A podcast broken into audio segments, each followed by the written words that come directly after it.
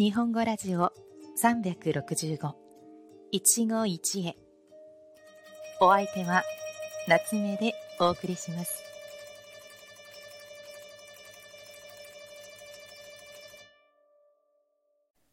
皆さんこんにちは。夏目です。このラジオでは365日毎日簡単な日本語で日本語や生活の話題を皆さんに紹介しています。短いので毎日聞いて日本語の勉強に役立ててくださいね。さて今日は1年の初めてシリーズから皆さんに書き初めという行事を紹介します。書き初めとは新年に筆で字や絵を描くことを言います。この言葉も1年で初めて書くから書き初めと呼びますが、1月2日に行うのが正式なやり方のようです。どんな字を書いてもいいのですが、一般的にはその年の目標や願いなどを書くことが多いです。ちなみに私が小学生だった頃は、冬休みの宿題の一つとして書き初めがありました。どの年だったか健康という字を書いたのを覚えています。今思えば随分と渋い子供だったかもしれませんね。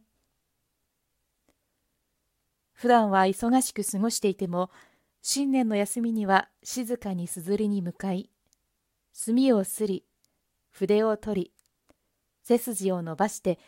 一時に集中する日本ではよく字を見ればその人の性格がわかるなんてことを言いますから子供の時からお習字といって字をきれいに書く練習をする教室へ通う人がとても多いんですよ。確かにきれいな字で書かれた手紙をもらったら読みやすいのはもちろんとても嬉しいですよね。今はパソコンや携帯で文字を打つことが増えたので、筆で字を書くことはなかなかありませんから、せっかくのお正月に一つ、挑戦してみるのも良いかもしれませんね。さて、今日の一語は、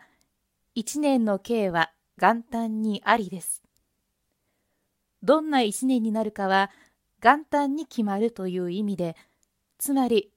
一年の最初はそれだけ大切なんだよ。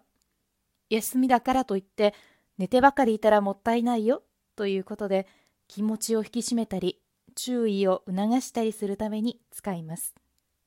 例えば、一年の計は元旦にありって言うし、だらだらしていないでもう起きなさいというように使ったり、もしくは、一年の計は元旦にありとよく聞くので、今年こそ今日中に目標を立てたいというふうにいうこともできます。さて皆さんは今年の目標、もう見つかりましたか？一年が楽しくなるような言葉が見つかるといいですね。それではまた次回お会いしましょう。良い一日を。またね。